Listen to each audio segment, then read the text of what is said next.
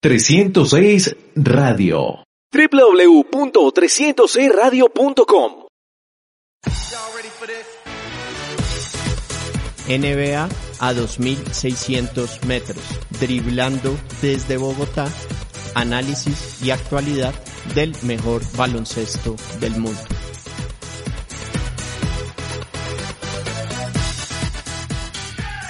Cordial saludo para todos, bienvenidos a una nueva edición de NBA a 2.600 metros, driblando desde Bogotá, análisis y actualidad del mejor baloncesto del mundo. Un fuerte abrazo a todos quienes nos están acompañando a través de 306radio.com, además a todos quienes nos escuchan en el podcast por medio de Rotonda Deportiva www.rotondadeportiva.com además de iTunes, Spotify, SoundCloud e eBooks. Para esta ocasión les traeremos un programa sobre las últimas novedades con respecto a la suspendida temporada 2019-2020 por el coronavirus. También estaremos hablando sobre Álvaro Teherán, basquetbolista colombiano quien falleció en días pasados. Vamos a estar además hablando sobre los Knicks, un tema con respecto al gerente general. Y nuevamente vamos a estar tratando el tema de los Bulls, ya que ya tienen, ya cuentan con nuevo gerente general. Es un gusto estar con ustedes. Les habla Carlos Amador arroba Yankee Rolo en Twitter. También tendremos colaboraciones de Juan Camilo Vergara, Oscar Ortiz y Miguel Bonilla. Les recuerdo también la cuenta del programa en esta red, arroba NBA 2600 MTS. Les recuerdo que además estamos también en Facebook. Vamos a empezar por lo último que se ha sabido en torno a lo que es la actual suspensión de la temporada de la NBA por el coronavirus. Y el viernes pasado, el 8 de mayo, la liga, la NBA, sostuvo una reunión con jugadores, con la Asociación de Jugadores, la NBPA, y estos fueron los asuntos que se trataron de acuerdo al portal de Athletic e ESPN. Vamos a mirarlos, que fue lo que conversaron. El primero tiene que ver con los aficionados, con los espectadores. Y es que si se llegara a reanudar la temporada, definitivamente sería sin fanáticos. Juegue donde se juegue. Y eso puede durar mientras no haya una vacuna contra el coronavirus. Recordaron además que el tema de la vacuna podría estar demorándose un año en tenerla lista y que sea efectiva. Hay algo importante a tener en cuenta y es que el 40% de los ingresos en la liga, el 40% de los ingresos en los equipos dependen de los aficionados, los que van a los juegos. Y aquí abro un paréntesis. Ese porcentaje del 40% es muy similar, por ejemplo, a lo que representa el ingreso por, por el público de los equipos del béisbol de las grandes ligas. Tanto que las grandes ligas pide negociar con los peloteros que ellos reduzcan sus salarios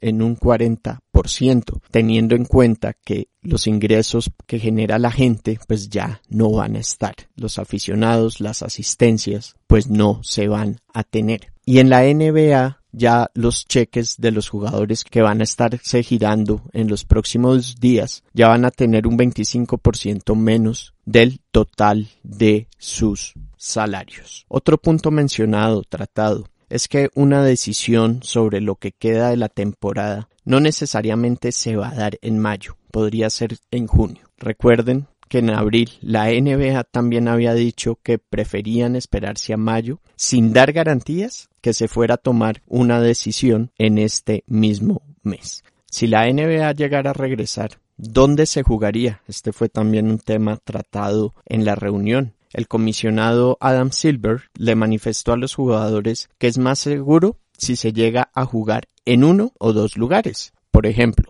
en Orlando en las instalaciones de Disney y o en Las Vegas. Antes de pasar a otro tema tratado en esa reunión entre la NBA y la NBPA, vale la pena también recordar que ya es permitido que los equipos abran sus instalaciones en las ciudades en las que haya flexibilidad en torno a las medidas de aislamiento por el coronavirus. Los Cleveland Cavaliers y los Portland Trail Blazers fueron los primeros en abrir sus instalaciones y esta semana se esperaba que lo hicieran más equipos. Pero esto no es para entrenamientos colectivos. No, hay que seguir unos protocolos de, de, seguridad. Esto es para que los jugadores vayan y entrenen individualmente se espera que no todas las áreas de las instalaciones estén abiertas. Kevin Love, jugador de los Cleveland Cavaliers, fue uno de los jugadores que aprovechó que se abrieran las instalaciones para ir a entrenar. Y él contaba que al entrar le hicieron preguntas, le tomaron la, la temperatura y que al momento de hacer los entrenamientos él estaba en un aro y tenía un entrenador, un, asistente, pero que este asistente tenía guantes, tapabocas y él era pues el encargado este asistente de tomar los rebotes y pasarle el balón al jugador. Se van abriendo instalaciones, pero no es una señal que vaya a haber un pronto regreso. Es para que los jugadores que quieran ir a mantenerse en forma, a entrenar en las instalaciones de los equipos, lo puedan hacer. Siempre y cuando haya más flexibilidad en las medidas con respecto al aislamiento. Y es que en la reunión se trató este punto y es que la NBA le va a pedir a los equipos que no presionen a los jugadores de volver a practicar en las instalaciones. Quienes quieran entrenar allá será voluntario y según los protocolos que se deben seguir. Y es que dicen que hay jugadores que se han sentido presionados por los equipos para que vayan y entrenen en esos lugares, según el presidente de la NBPA, Chris Paul, y el vicepresidente Kyrie Irving. Otro punto relacionado con tema de ingresos, y es que Silver admitió que habrá un impacto significativo para la liga si no hay reanudación de esta temporada y si no hay fanáticos en la temporada 2020-2021. También agregó que ya los equipos están sintiendo el impacto por esta para que está teniendo la temporada. Y volvió a salir el tema de empezar la temporada 2020-2021 en Navidad. Esto pensando no solo en que en la suspensión actual, sino también en que hay quienes proyectan que en el otoño podría darse una segunda ola de contagio por coronavirus. Otro asunto tratado en la reunión, y es que se le preguntó a la liga que en caso de reanudación, ¿qué sucederá, por ejemplo, si hay un positivo por coronavirus? Silver respondió que espera que la liga para ese momento esté en capacidad de hacer pruebas diarias y que además ha estado hablando con Rob Manfred,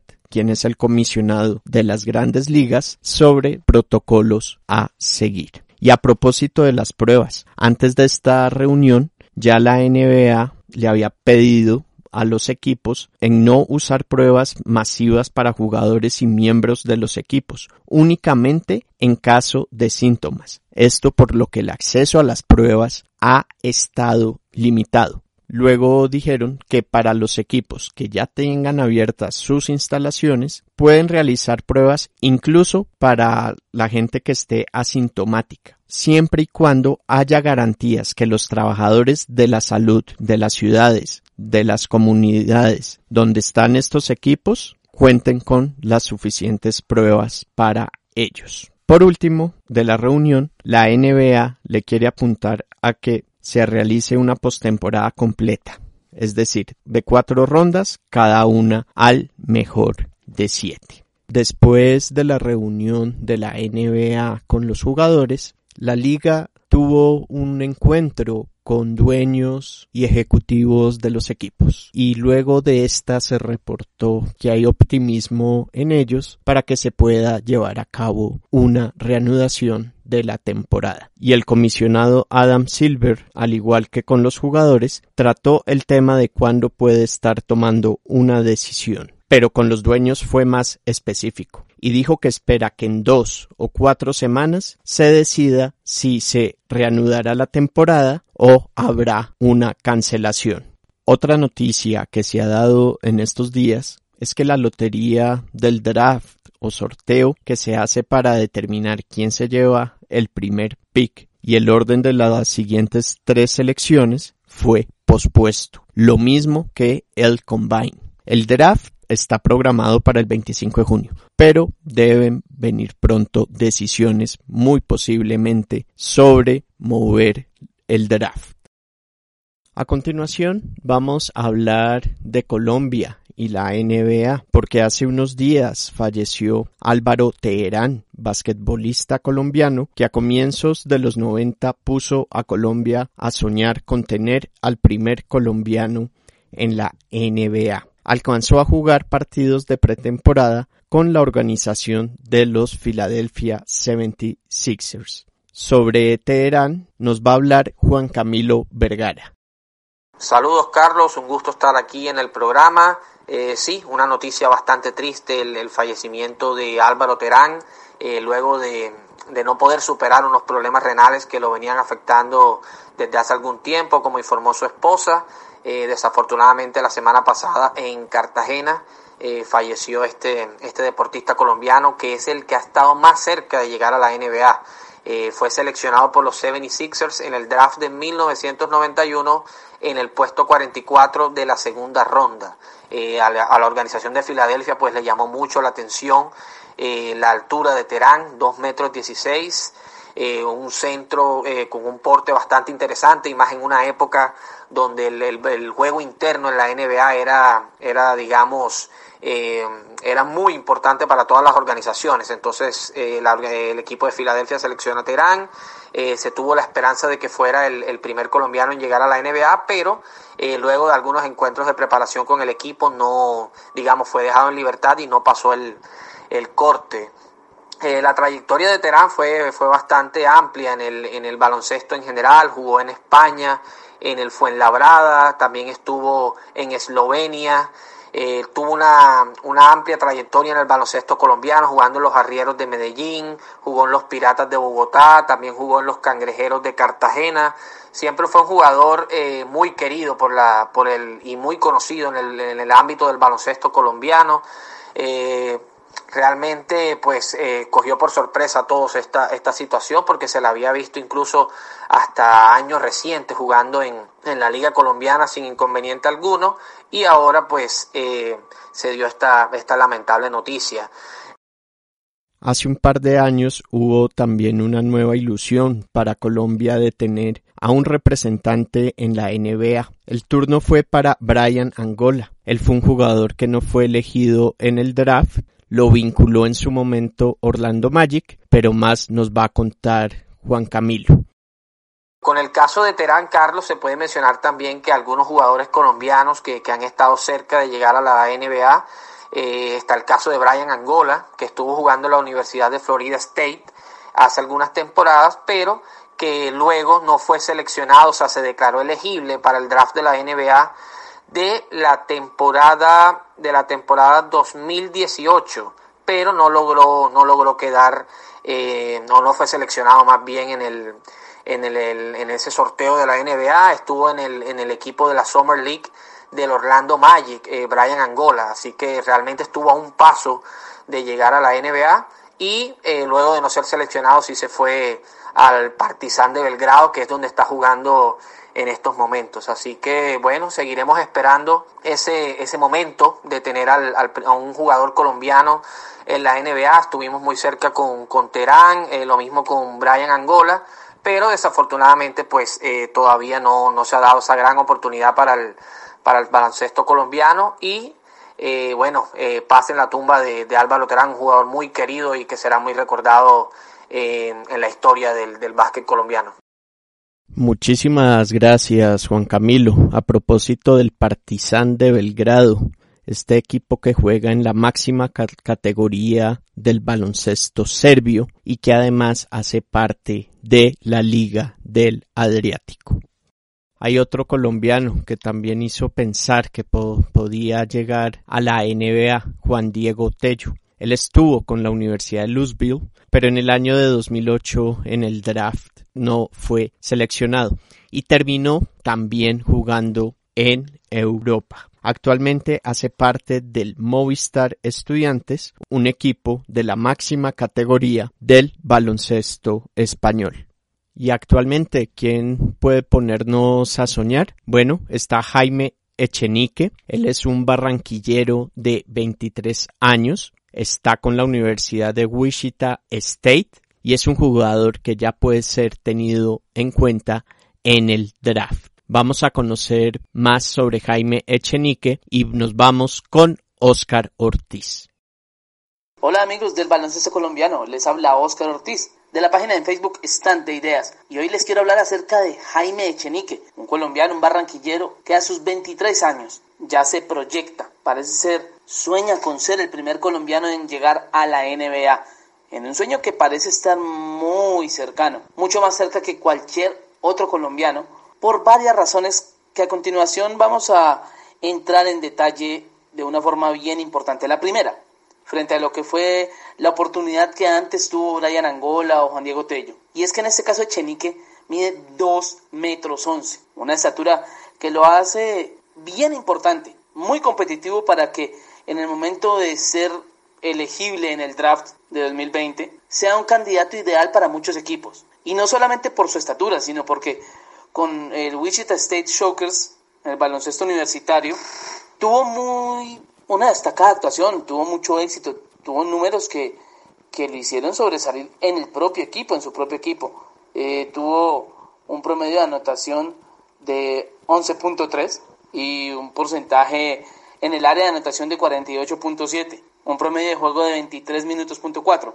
Esos tres, esos tres ítems vale la pena destacarlos porque en la NBA sabemos que Ahora se desarrolla un juego mucho más a la ofensiva, mucho más dirigido al espectáculo, se quiere llamar mucho más la atención y un jugador con el porte que tiene Echenique tiene la oportunidad, la capacidad para destacarse, para que los equipos lo tengan muy en cuenta. No solamente el hecho de que sea un jugador alto, sino es un jugador fuerte, es un jugador que es capaz de competir muy bien, como ya lo hizo en este baloncesto universitario, y vale la pena destacar otro detalle que es muy valioso, y es el hecho de que Echenique es, es destacado por sus compañeros, destacado por quienes estuvieron con él, gracias a, su carisma, a esa capacidad de interactuar, a esa capacidad de sobresalir en el, en el camerino, dentro del equipo, y eso es bien importante en el momento de llegar a la NBA, en donde se necesita de ese carisma, de ese brillo, de esa estrella especial para poder dar el paso y ahora mucho más porque la NBA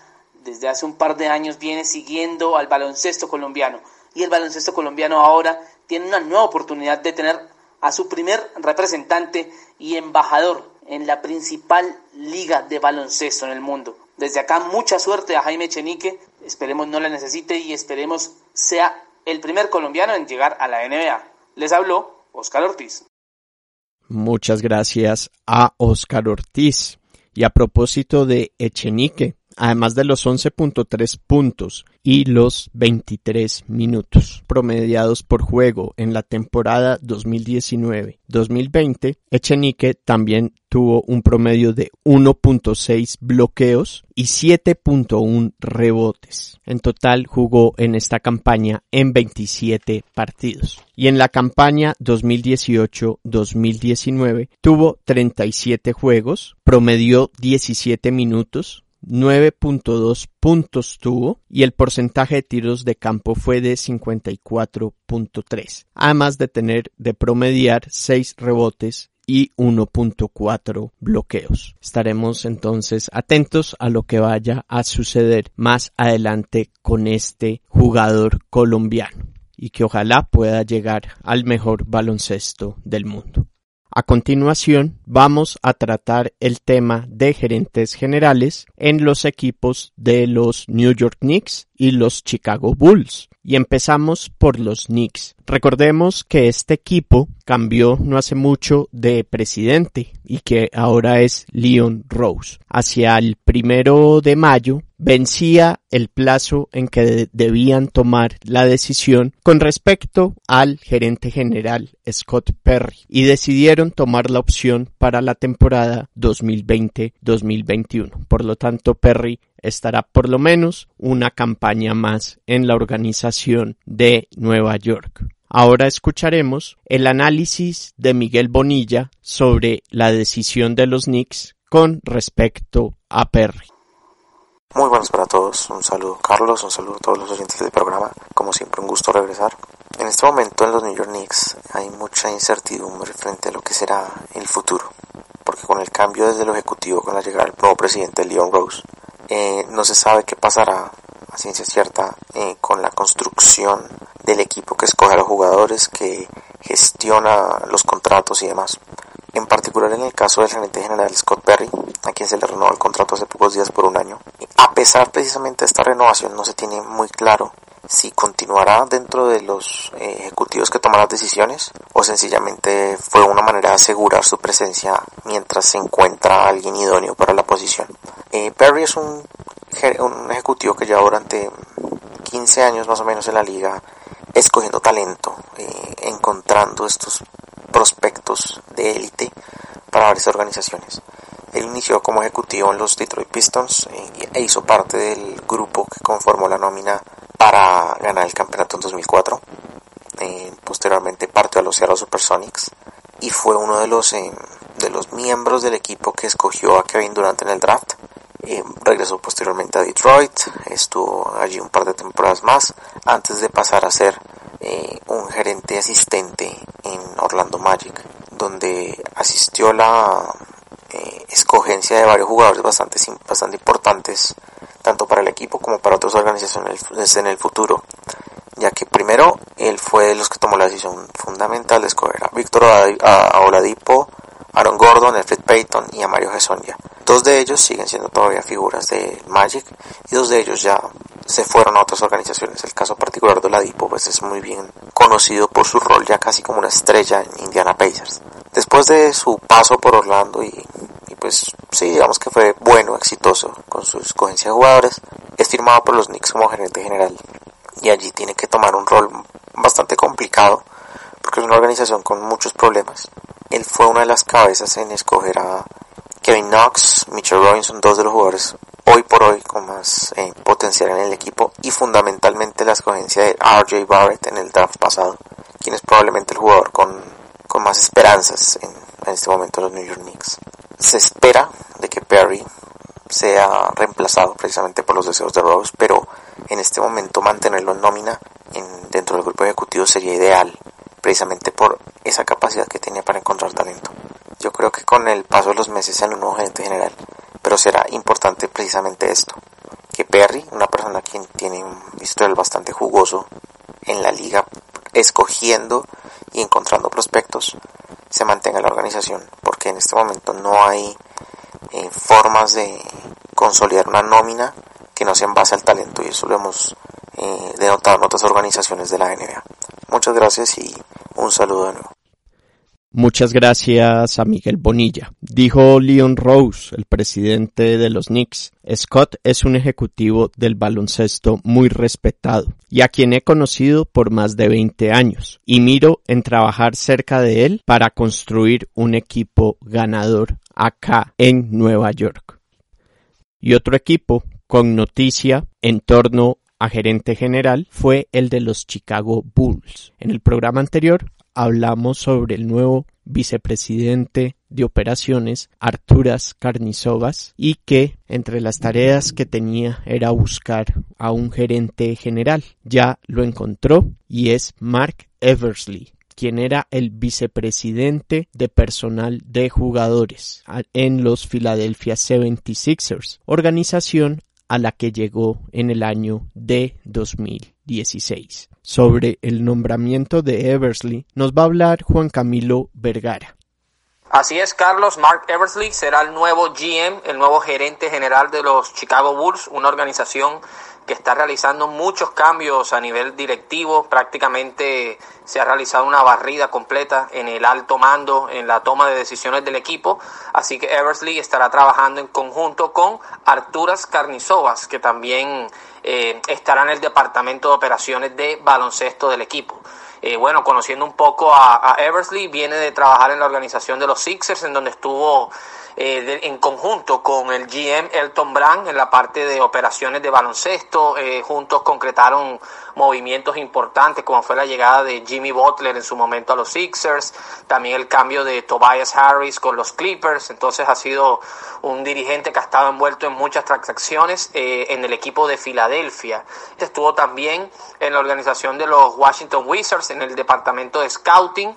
Eh, con, ese, con el equipo de la capital de los Estados Unidos, estuvo ahí trabajando en ese rol, entonces es un, es un dirigente, Carlos, que tiene bastante experiencia, eh, viene de dos equipos que, bueno, que han estado en, reconstrucción en su momento, así que eh, llega para darle una, digamos, un cambio total al equipo de Chicago. Ahora la gran pregunta es qué harán con el entrenador Jim Boylan, porque han cambiado prácticamente toda la parte directiva, entonces ahora la discusión se está centrando en si van a mantener al, actual entrenador o si van a realizar un cambio también en ese puesto. Eh, las últimas especulaciones dicen que lo van a terminar sacando, pero todavía no es algo confirmado, así que será muy interesante ver qué decisión toma el equipo de Chicago en ese sentido. Entonces, yo creo que se vienen cambios importantes en esta organización. Es un equipo que, bueno, ha estado, ha estado deambulando en el último tiempo, luego de, de esa etapa de Derrick Rose, Joaquín Noah, eh, Lou Den, eh, toda esa, toda ese roster